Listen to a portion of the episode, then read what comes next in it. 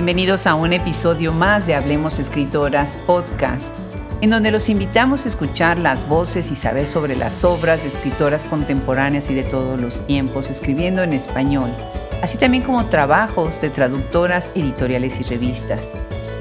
El día de hoy tenemos el gusto de invitar a una escritora que también es editora, Sara Cordón, originaria de Madrid, España y nacida el 22 de marzo de 1983, dirige la editorial Los Chatos Inhumanos.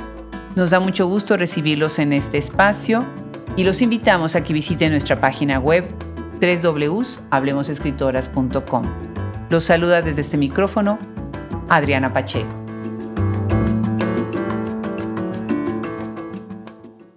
Las voces jóvenes que nos acompañan en este podcast, Hablemos Escritoras, y que se suman a nuestra enciclopedia y a nuestras editoriales, nos alegran la vida. Definitivamente nos motivan a seguir adelante y hoy me da muchísimo gusto recibir a una voz que nos va a platicar de muchas cosas muy interesantes. Sara Cordón, muchísimas gracias por aceptar la invitación y muchas gracias por sumarte al proyecto. Muchas gracias a ti, Adriana. De verdad, para mí es un honor estar aquí en Hablemos Escritoras. Me encanta porque leí, bueno, preparándonos para este podcast, para esta plática, leí de lo que haces y me hizo pensar tanto, tanto en mi tiempo también en el doctorado. Entonces, bueno, pues empecemos por ahí. Empecemos que tú tienes, estás haciendo un doctorado en Nueva York, ¿verdad? Pero eres originaria de España, ¿verdad? Exacto, sí. Soy de Madrid y llegué hace ocho años y medio a Estados Unidos. Vine para estudiar al principio una maestría de escritura creativa en español en NYU, eh, gracias, como cuento en mi libro, a una media beca. Y, luego, pues afortunadamente me, gustó mucho cómo, cómo funcionaba la, academia aquí y, y, me quedé haciendo un doctorado en, en CUNY en la Universidad Pública de Nueva York. Qué maravilla. ¿Y eres originaria de Madrid? Soy de Madrid, sí, exactamente. Preciosa, preciosa ciudad y con grandes amigos que tenemos, muchísima actividad literaria, tan interesante tú, tu país, ¿no? Bueno, platícanos, además de todo esto que estás haciendo, eh, yo me imagino que tu formación como española, bueno, yo sé de los programas de selectividad y demás, te ha de dar una idea muy diferente, ¿no? De lo que es la academia, la literatura, el estudio de las letras entre España y Estados Unidos, ¿no? Sí, sí, eh, ahí encuentro yo bastantes diferencias. Me da la sensación, es una, generalización, por supuesto, pero que todavía el, el sistema en España es bastante normativo, bastante jerárquico. ¿no? A los estudiantes me llama la atención ahora, porque conozco el sistema americano, en principio no se espera que nosotros los estudiantes participemos mucho en las clases, ¿no? Eh, o por lo menos así era hasta que yo me marché del país, hasta hace ocho años y medio. Em, me, resultó muy curioso llegar aquí y que en programas de posgrado nos preguntaran tanto a los estudiantes nuestra opinión. Eh, yo llegué como eh, hecha con, esa, ya te digo, como cuestión bastante jerárquica de la Academia Española, de no, no, si yo soy, yo soy pequeñita, ¿no? Yo, yo qué voy a decir, yo qué voy a aportar en esta clase si yo no sé nada. Y bueno, pues ahora entiendo que, que que, tiene una función muy importante, que es estimular eh, la, crítica entre los, entre los estudiantes, el pensamiento crítico. Y bueno, claro, cuando llegué aquí, de repente me di cuenta de que también compañeros míos eran grandísimos oradores y que estaban muy acostumbrados a defender argumentos en público y que yo en ese sentido estaba como totalmente en pañales, como decimos en España, era un bebé, no sabía hacer nada de eso. Entonces me tocó ponerle ponerme las pilas. Por supuesto, el, el sistema en España también tiene cosas muy, muy buenas, ¿no? Entonces aprovechar lo que yo sabía y tratar de incorporar eso, eh, la posibilidad de participar y de defender argumentos en la clase. Y ahora como profe, pues yo misma intento también en, en las clases que doy en la universidad motivar mucho a mis estudiantes a pensar por su cuenta y a, por supuesto, compartirlo. Qué maravilla. Estoy segura que han de disfrutar muchísimo tus clases. Porque entre la jovialidad y todas las anécdotas, el tener lugares comunes que pueden compartir, ¿no? Espacios en común por las generaciones, ¿no? Y además la riqueza de una cultura tan antigua que es la española, ¿no? Este rigor que tú dices, cierto, ¿no? Este rigor académico que tienen en el estudio, por ejemplo, de la gramática, ¿no? De la redacción, de la escritura. Genial, genial. Bueno, cuéntanos de tu doctorado, porque además, bueno, quienes nos escuchan sabrán que los que estudiamos un doctorado en Estados Unidos, esa es como una carrera de largo, largo alcance, ¿verdad? Bueno, y tan largo, yo ya, vergüenza me da y todo, llevo ya más de siete años haciendo mi doctorado, pero es verdad que es, un proceso que conlleva mucho, ¿no? Además, en, yo estoy haciéndolo, como decía, en CUNY, en la universidad pública, y entonces he tenido la oportunidad a lo largo de todos estos años no solamente de aprender, de, digamos, ejercer mi papel de estudiante, sino también de dar muchas clases en diferentes colegios de CUNY. Parte de, la posibilidad de ser estudiante dentro del doctorado es también la posibilidad de enseñar, ¿no? Entonces, he dado clases en, muchos colleges, me encanta CUNY porque al ser una universidad pública la, diversidad entre los estudiantes es enorme. Para mí es muy importante eh, apoyar la, enseñanza pública de calidad, ¿no? que es algo que en España es muy, muy normal, pero aquí en Estados Unidos es algo que, todavía algunas personas les cuesta pensar que, la, bueno, pues que, las universidades públicas puedan estar a, un nivel competitivo de, las universidades privadas.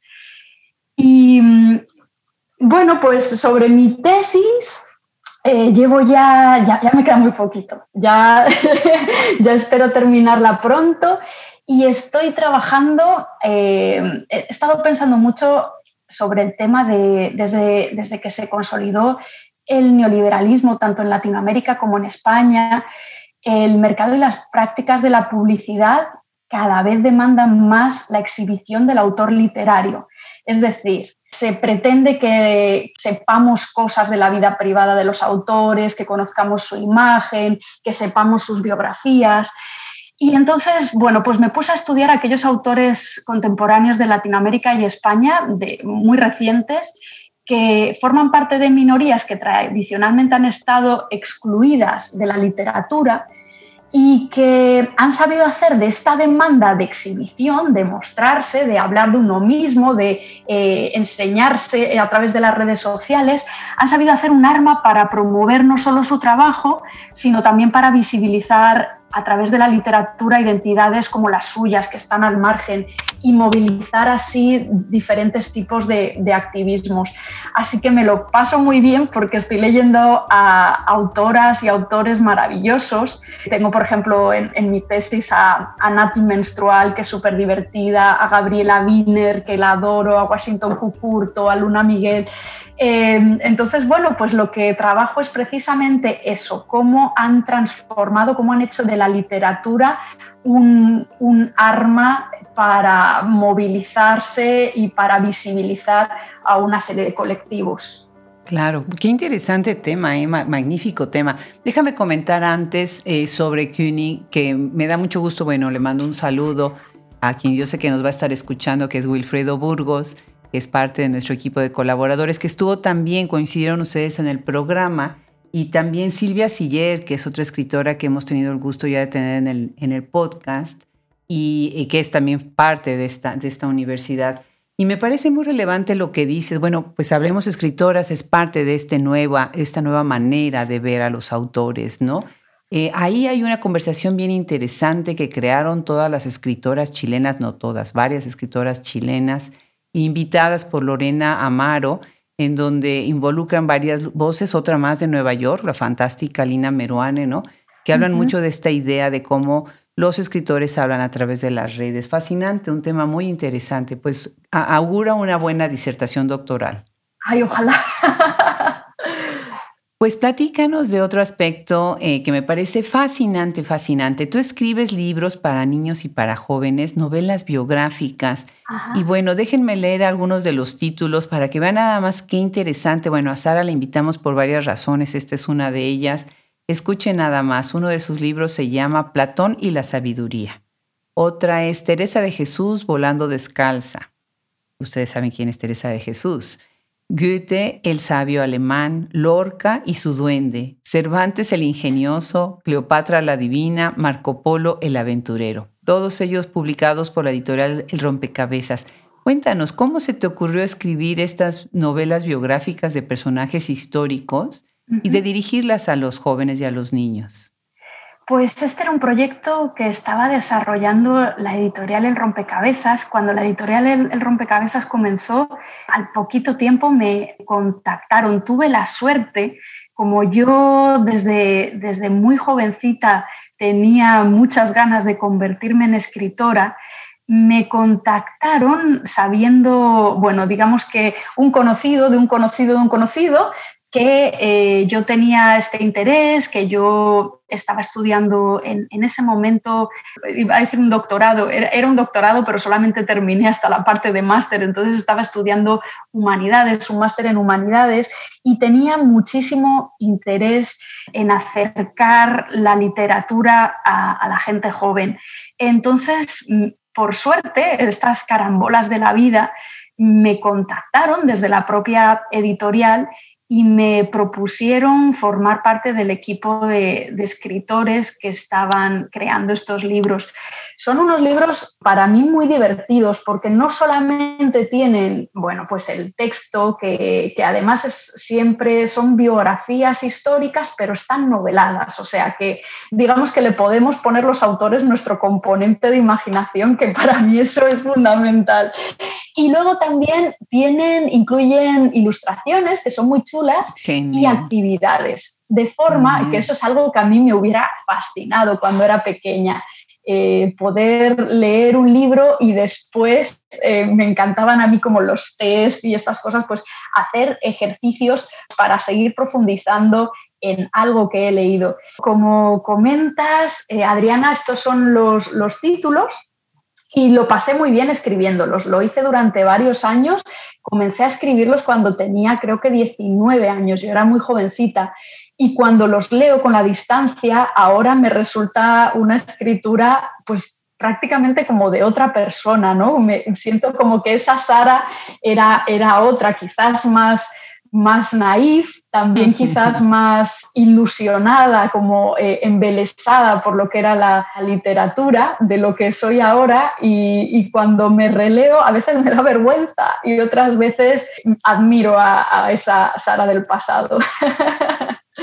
No, hombre, están divinos, están buenísimos, la verdad, y es otra propuesta y como dices, poner la literatura al alcance de los jóvenes es fundamental, ¿no?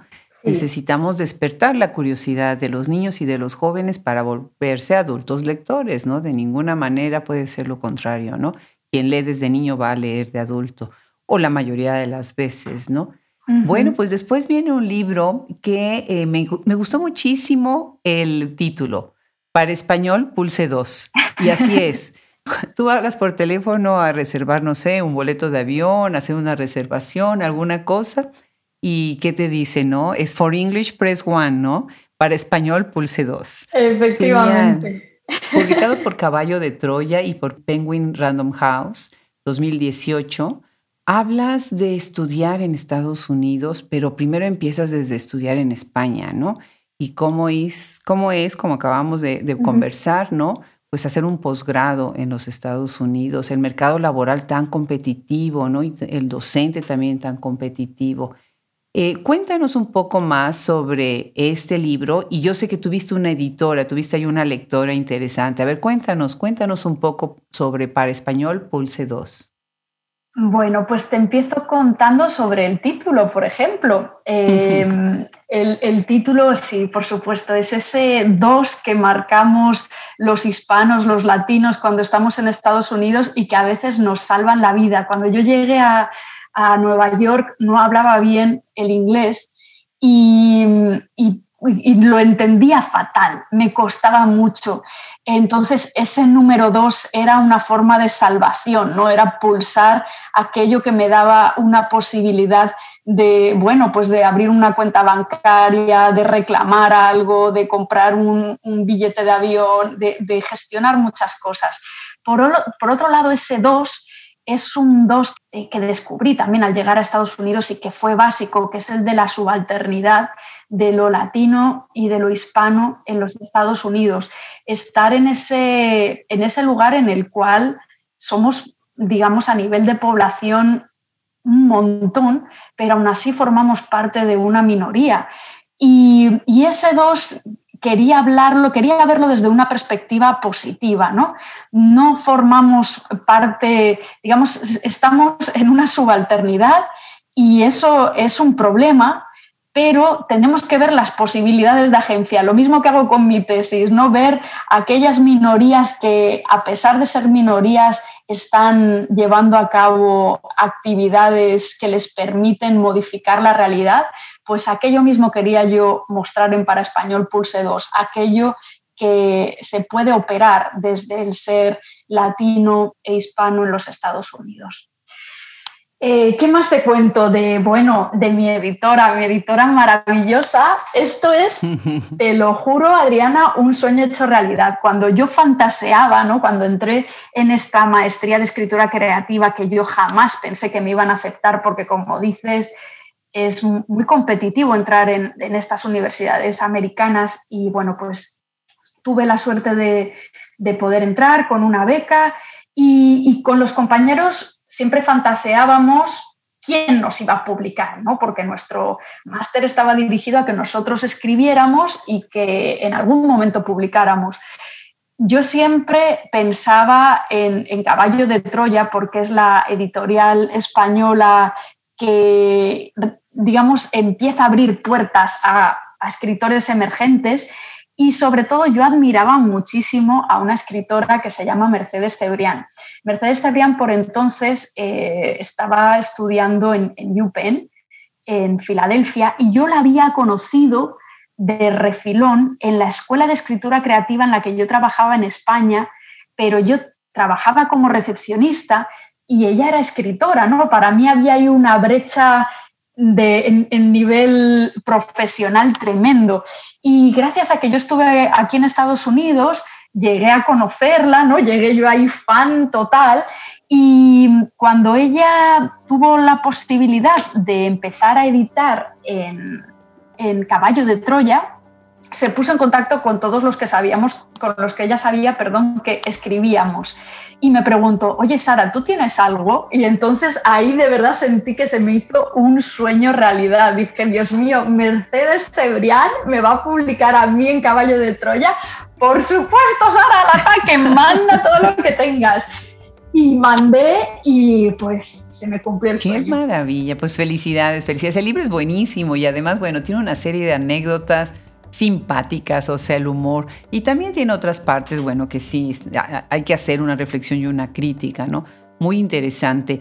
¿Qué tanto tiene de autobiográfico o de autoficción este libro? Yo sé, bueno, el nombre de la protagonista es Sara, entonces, bueno, vamos, vamos a ver qué nos dice sobre eso.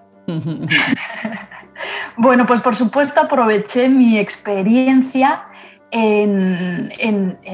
como estudiante en una universidad americana para hablar de aquello que de repente me estaba resultando tan importante a mí. Como, como te comento, lo primero era el tema de la latinoamericanidad y la hispanidad en los Estados Unidos y por otro lado era ese desencanto que yo estaba sufriendo, esa pérdida de la inocencia de lo que es en el ámbito profesional la escritura.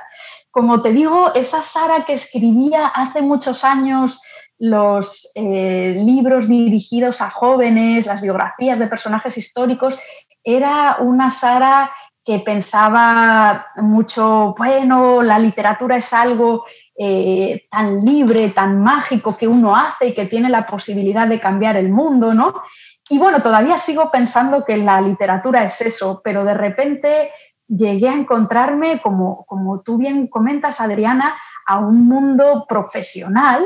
Claro, el profesionalizarse todo de repente pierde la magia, de repente hay, hay competencia, em, hay quienes personas quienes otorgan el valor literario, ¿no? El valor literario en realidad es algo muy subjetivo y ahí eh, siempre, como en, cualquier profesión, quienes te van a validar y quienes te van a, quitar todo valor, quienes difunden lo literario y quienes vetan lo literario. Y esto supone una, lucha, una competencia, un, eh, bueno, eh, superar una serie de obstáculos y, ahí se pierde un poquito esa magia de la tremenda libertad que yo imaginaba. ¿no? Entonces, esa experiencia es la que, la que yo estaba viviendo al, tratar de profesionalizarme en la literatura, que era un sueño que yo tenía, que, algo que estaba encarando al llegar a, a, NYU. Claro. Bueno, yo te voy a confesar que a mí me pasó lo contrario. Cuando yo llegué a hacer el doctorado a UT, yo me sentía ahí más libre, con más rigidez, porque incluso hasta, bueno, tuve que aprender a escribir muchas cosas de otra manera, pero sentía que había como una comunidad tan grande de todos sufriendo por lo mismo, que eso, además los, los profesores con una inmensa generosidad, ¿no? Que, que te dejaban o me dejaron a mí eh, volar mucho más de lo que yo pude haberme imaginado. Eh, y, es muy curioso porque también puede ser el tema de lo que estás este, estudiando. Me imagino que hay ciertos campos que son más competitivos que otros, ¿no? Eh, mi campo es el siglo XIX, inicialmente dentro del doctorado, y eso a lo mejor puede ser que abra otras puertas distintas, pero lo que yo estaba, estaba fascinada de encontrar tantas personas con intereses comunes a los míos, ¿no? Y sobre todo tantas posibilidades económicas, ¿no? Porque me parecía fascinante que me pagaran por dar clases, que además me ayudaran a conseguir becas, que me podían ayudar a incluso no enseñar. Y eso abrió para mí un espacio de introspección y de reflexión con el tiempo suficiente y no luchar con el día a día para poder escribir y escribir los casi siete años que estuve en el programa de doctorado, ¿no? Pero me imagino que sí, obviamente cada universidad y cada disciplina tiene una, un espacio distinto y obviamente la competencia es muchísima a donde quiera que vayamos, ¿no?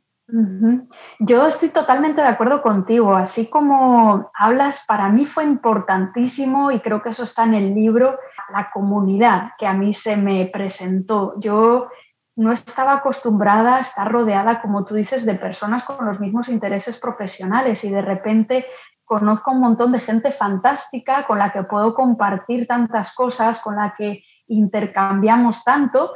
Y es verdad, o sea, coincido contigo también en que para mí la gran suerte de, mi vida fue poder acceder a, esta universidad y, y, es un privilegio poder recibir becas, ayudas, apoyo de profesores. Eh, desde luego es algo maravilloso, ¿no? Una suerte enorme que he tenido.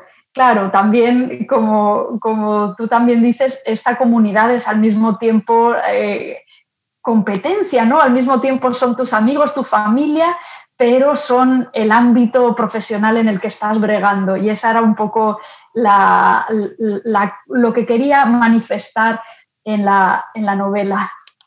Claro, claro. Y además me encanta cómo lo haces, porque hablas también de esa convivencia diaria, ¿no? Ahí haces algo muy interesante. ¿Te refieres a escritores famosos? mencionas, por ejemplo, Alejandro Zambra, hablas de Cristina Rivera Garza, ¿no? Eh, me encanta porque ficcionalizas estos eh, escritores que son tan renombrados y que son pues inspiración para nosotros, ¿verdad? Me imagino que eso ha de haber sido también una delicia haberlo hecho, ¿no? Después metes ilustraciones en el libro. Por ejemplo, me fascinó ver la bolsita del Carlos V, porque era mi postre del colegio. O sea, yo si me portaba bien me ponían en la lonchera, el, eh, de ese era mi lunch, ¿no? El, un chocolate de Carlos V, ¿no? Platícanos un poco sobre esta idea de meter estos escritores y sobre estas referencias culturales que haces tanto a países como España, como México, otros países latinoamericanos y bueno, por supuesto Estados Unidos. Bueno, pues eh, por un lado te cuento entonces lo de las referencias al chocolate Carlos V. Eh, viene porque leí en una ocasión que en China los libros literarios vienen patrocinados por marcas comerciales. Entre las páginas puedes encontrar, pues, por ejemplo, un, teléfono móvil que se, que se está promocionando y en el libro en algunos momentos los personajes hablan de ese teléfono, ¿no? Viene incorporada a la propia literatura.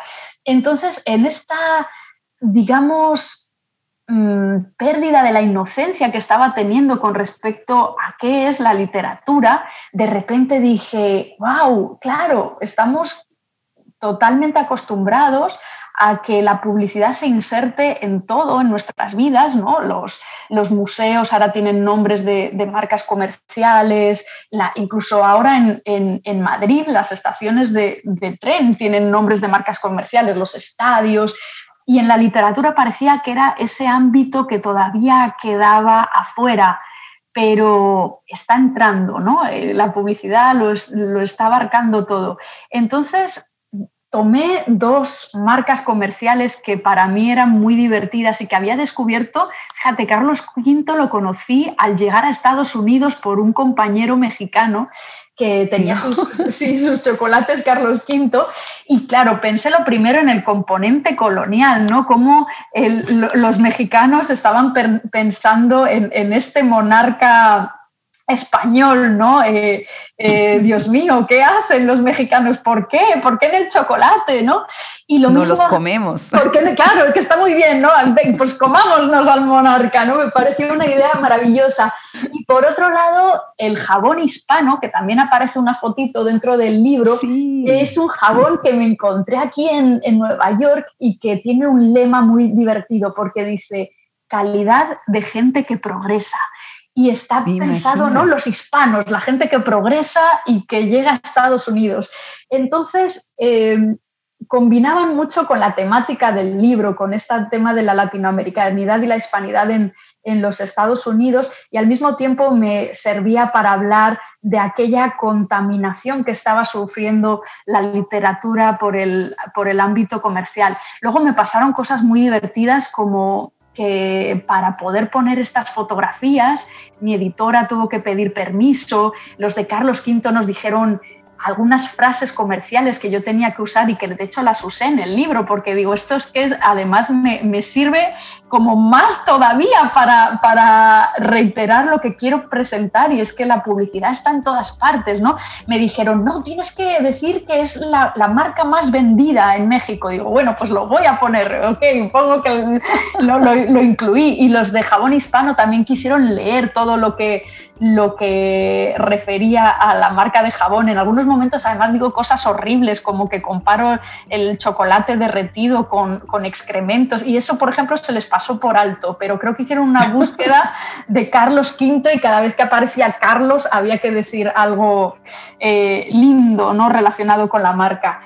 Eh, así que esta es la historia de las marcas comerciales. Por otro lado, los, los autores a los que nombro Claro, eh, como dices, nombro a Zambra porque estaba, era el autor que empezaba a ponerse de moda de Latinoamérica cuando yo todavía vivía en España.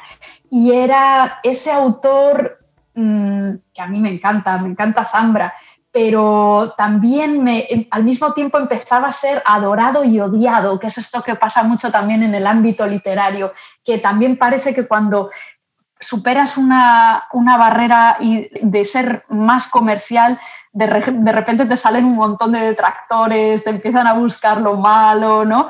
Em, así que aprovecho para, nombrar a esos autores que, para mí han sido y son muy importantes y que están también siempre constantemente en, en tela de juicio, ¿no? Qué maravilla, qué maravilla. Me encanta oír tu entusiasmo, tu alegría de contarnos todo esto y los retos que, han, que has pasado para que esté ahí en el libro, ¿no? Me, encanta, me motiva muchísimo. Qué bien. Bueno, platícame también un poco, platícanos un poco acerca de estas críticas que haces dentro del libro, ¿no? Hay una parte donde dices, por ejemplo, libros moralizantes llenos de tópicos, protagonistas planos que no revelan nada, tratamiento superficial, poco respeto a la inteligencia joven, ¿no? Y ahí, bueno, estás hablando de estas, de estas novelas este, biográficas que se dan. ¿Cómo negocias tú con estas críticas? Eh, ¿Y cómo ves tú eh, las respuestas o la recepción de, estos, de estas críticas que de alguna manera has hecho?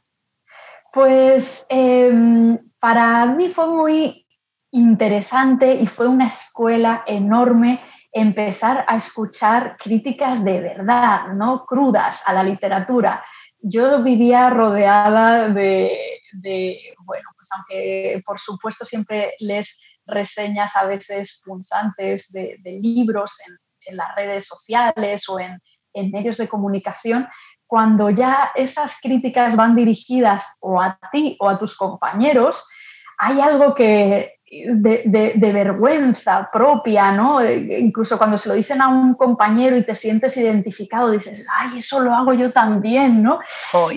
Y, bueno, o sea, quiero insistir en que la idea de lo que decía antes, eh, al final qué es buena literatura, qué es mala literatura, es muy subjetivo. Hay una serie de modas, de, tendencias, mm, de, instancias que aprecian unas cosas y rechazan otras. Entonces, em, para mí fue, la verdad, muy importante entender a través de esta maestría que hice cómo funciona, qué se critica, por qué se critica y, y, qué es sobre todo provechoso de la literatura, eh, a qué se le puede sacar partido, ¿no? Por eso también lo que mi insistencia en esta tesis de qué, posibilidades de agencia tienen los escritores de cambio social. Em, yo he llegado a ver en, en, la maestría gente que salía de las clases llorando y bueno... Y que se dan de baja en el programa. Y que se dan de baja. Y por un lado digo, wow, ¿no? Que, no sé, qué, duro esta gente, pienso en los profesores, deberían estar tratando de, estimular y no de, de, echar para abajo a los estudiantes. Pero por otro lado también siento que o son esos profesores quienes les revelan esta estas cosas de cómo, qué es lo que van a decir el resto de los lectores, ¿no? De, te foguean para un mundo competitivo. Te foguean para un efectivamente, o son ellos o no lo va a hacer nadie. Entonces, bueno, pues en esta novela hablo mucho de, de, las críticas y de cómo nosotros, los propios compañeros, nos sentíamos obligados, porque éramos evaluados por ello, a criticar y a, buscar los problemas en los textos de los demás. Y claro, la literatura es algo que sale de muy adentro de nosotros, es algo muy personal a veces y que nos pone en, en puntos muy vulnerables. Entonces, no es fácil, pero bueno, pues fue una, una experiencia muy interesante. Claro, claro que sí. Sí, gente que se da de baja a mitad del doctorado, ¿no? O defensas de la disertación doctoral que son eh, pues bastante, como dices tú, fuertes. Pero sí siento que de alguna manera la enseñanza queda, después con los años uno va tomando ya su propio tono, regresa uno a su propio ritmo, pero ya con este rigor como una base, ¿no? Me, me encanta lo que estás diciendo porque de alguna manera pues es una crítica, pero es un reconocimiento y es pues de alguna manera reconocer lo que sucede en, en una comunidad, ¿no? A mí me parece fascinante tu libro en eso. Sí, yo creo que a mí me ayudó muchísimo a aprender, sí. Si, si, no hubiera existido esta, en mi paso por esta maestría, yo no hubiera escrito la novela que escribí, hubiera sido otra totalmente diferente, desde luego. Claro. Otro tema del que te tratas, y ahorita que estabas hablando de Carlos V pensé y hablábamos del imperialismo, ¿no? Eh, estás también haciendo referencia a cómo hay un cierto, una cierta diferencia en la manera en que tus compañeros latinoamericanos encontraste con los españoles y la idea de este imperialismo editorial peninsular, ¿no? que, además por otro lado me llama muchísimo la atención porque una de las fuentes en donde se reactivó muchísimo la lectura eh, de, latinoamericanos vino de editoriales españolas, ¿no? En algún momento varias editoriales españolas estuvieron publicando muchísimo, muchísimo a escritores y escritoras latinoamericanos, ¿no? ¿Nos quieres hacer un comentario sobre esto antes de pasar al siguiente tema? Pues bueno, eh, considero que es muy lógico el el, resentimiento hacia ciertas instancias que han ejercido opresión. Eh, España ha llevado la voz cantante en muchas cosas tratando de neocolonizar Latinoamérica. Eh, lo pienso, por ejemplo, a través de, la Real Academia de la Lengua Española, de, yo, por ejemplo, trabajaba en el, Instituto Cervantes, ¿no? y aunque el Instituto Cervantes trata de ser inclusivo con Latinoamérica, hay algo muy claro y es que los programas de, los institutos Cervantes del mundo se vertebran desde España. Y, mm, por supuesto, entiendo que haya ese resentimiento, ese desconfiar. Y bueno, pues precisamente juego con los estereotipos de eso. Por, también entiendo que eso no, eh, eh, a una persona, ¿no? Yo, por ejemplo, como estudiante española, no encarno esas instituciones y a veces pasa, ¿no? Que le ponemos el San Benito, ya viene el, el, argentino, los argentinos y el, estereotipo, ¿no? Los argentinos que publican tal o que son de, de determinada manera, que es algo con lo que juego mucho en la propia novela. Y, en realidad les estamos a veces colocando, eh, pues eso, eh, cuestiones que exceden a la propia persona y que tienen más que ver con eh, los orígenes o algunas formas de expresar su, cultura. Claro, claro. Me haces pensar en algunas reuniones en donde, bueno, nos, reuníamos a, a cenar o a comer y cada quien llevaba su platillo de su país, ¿no?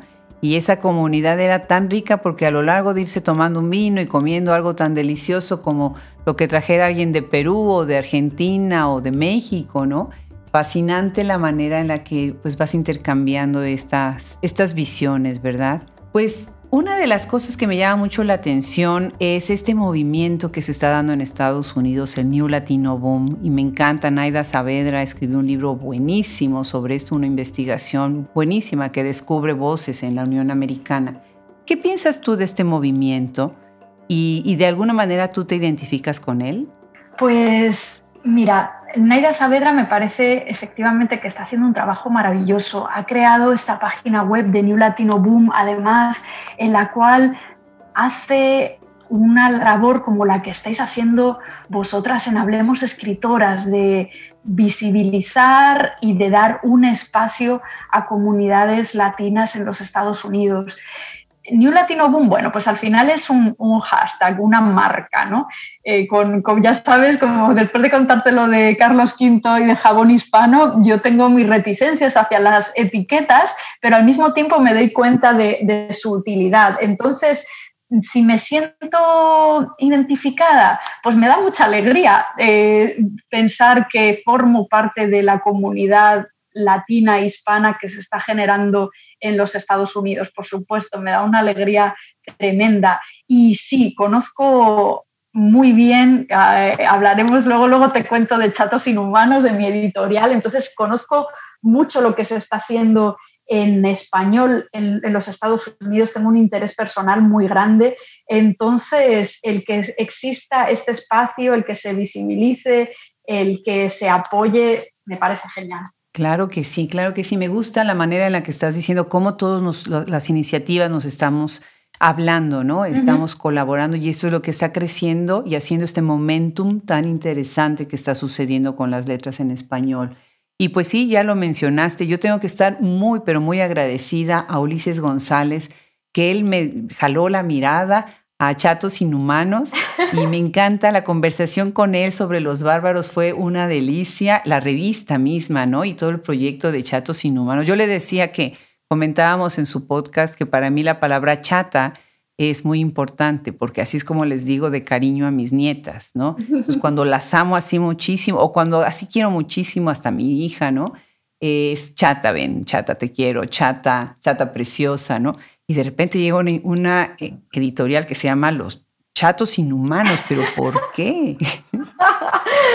bueno, cuéntanos, cuéntanos sobre esta iniciativa tan interesante. Estas son locuras de Ulises. Como dices, Ulises es una, una persona excepcional, con muchísimo empuje, muchísima alegría. Y eh, cuando yo conocí, yo había estudiado una maestría en edición de libros en España.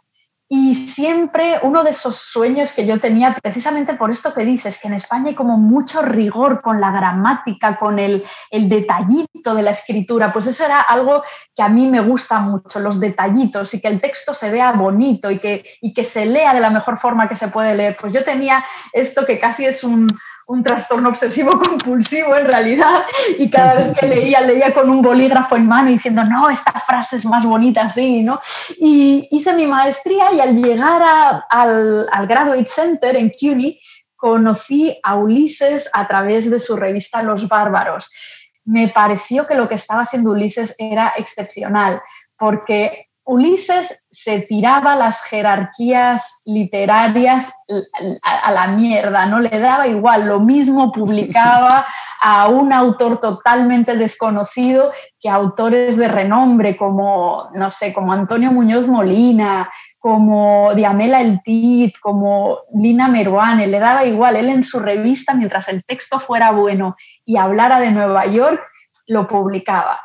Y eso hacía, había generado un espacio maravilloso, porque cada vez que se presentaba un libro de los bárbaros, sabíamos que alguien, eh, ya te digo, como alguien de, las altas esferas literarias, iba a acudir allí, lo mismo que íbamos a, acudir los de las bajísimas esferas literarias que estábamos como locos de ser publicados por primera vez. Mi primera publicación que no fue en literatura juvenil fue eh, a través de la revista Los Bárbaros. Y hablando y hablando con Ulises, pensamos que era muy necesario armar una, una editorial más allá de una revista, una editorial que publicara libros completos de aquellos autores tan geniales que estábamos conociendo en esos espacios. Y bueno, pues así surgió Chatos Inhumanos. Chatos Inhumanos, el nombre, Ulises acababa de tener unos mellizos, unos niños chiquitos, que, bueno, pues eso, él decía que eran unos chatos inhumanos, ¿no? Al mismo tiempo pensábamos que los chatos inhumanos eran esta visión que se podía tener desde fuera de cómo éramos los latinos y los hispanos en Estados Unidos. Es decir, estas personas que somos un poquito más bajitas de la media estadounidense y que hablamos raro, ¿no? que hablamos otro idioma, que, se supone que gritamos más. Bueno, pues eh, podía ser una mirada estereotípica de cómo somos nosotros, esos chatos inhumanos, ¿no? que vienen a, revolver el mundo igual que los eh, mellizos de Ulises habían venido a revolver el suyo. Qué maravilla. Cuéntanos para, bueno, ya vamos terminando con la conversación. Pero platícanos, convídanos de qué escritoras han publicado en esta editorial, cuántos libros publican al año, en qué año se fundó, en qué año se fundó esta, esta editorial. Se fundó en 2017, hasta el momento hemos sacado cinco libros de tres autores diferentes. Nosotros publicamos cada libro en español y en inglés con la idea de romper las, las barreras del lenguaje, que los textos puedan ser leídos tanto por personas que leen eh, en español como personas cuyo primer idioma o idioma de confort es el inglés. Y bueno, hemos publicado a autoras como Mariana Graciano, que es una autora argentina maravillosa. Tenemos de la que fuera mi editora, Mercedes Cebrián, que justo estaba escribiendo sobre comida, sobre la diversidad y los contrastes entre la comida española y la comida americana. Y también hemos publicado una, vamos, un libro de cuentos de un autor peruano, Mario Michelena. Y bueno, el libro se acaba de traducir al inglés, esperamos poder publicarlo pronto y estamos encantados con, con los libros. Nos parece que son, la verdad, unas joyas los, los tres títulos. Qué maravilla, qué maravilla. Bueno, pues para cerrar la conversación, de veras felicidades por la editorial, la van a poder ver en la, en la página web, Hablemos Escritoras, ahí van a estar también el logo, el link, las portadas para que se dirija a la página de Chatos Inhumanos. Y para cerrar la conversación, cuéntanos en qué estás trabajando ahora. ¿Viene algún libro nuevo? ¿Cuáles son tus proyectos además de acabar el doctorado? Ahora mismo, en primer lugar, tengo la tesis y bueno, pues digamos que el, pulso de escribir está siempre ahí. Tomo muchas notas de temas que me interesan, pero estoy entre parada y contenida, ¿no? A veces tengo ideas y digo, no, no, no, déjalo, apúntalo aquí a un ladito, ya le darás rienda cuando, cuando tengas más tiempo. Así que de momento no hay escritura creativa nueva, pero espero que pronto termine la escritura académica que, me lleva ya eso, dando a, a, la par alegrías y mucho trabajo desde hace mucho tiempo. Ya lo creo, ya lo creo. Pues muchísimas felicidades por tu perfil, Sara. Muchísimas gracias por sumarte a este proyecto y mucho éxito con lo que están haciendo, ya sea tanto dentro de la editorial como la difusión que están haciendo de la literatura en español en Estados Unidos. Muchísimas gracias. Gracias a ti, Adriana, y muchas gracias por una plataforma como Hablemos Escritoras.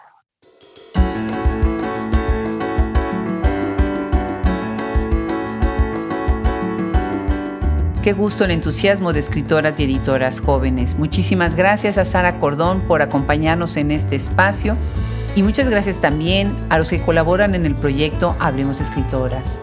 Sin ellos, esto no sería posible. Les damos las gracias desde este espacio y los invitamos a que se suscriban a nuestro newsletter y que visiten nuestra página para ver nuestros blog posts. Se despide desde este micrófono Adriana Pacheco.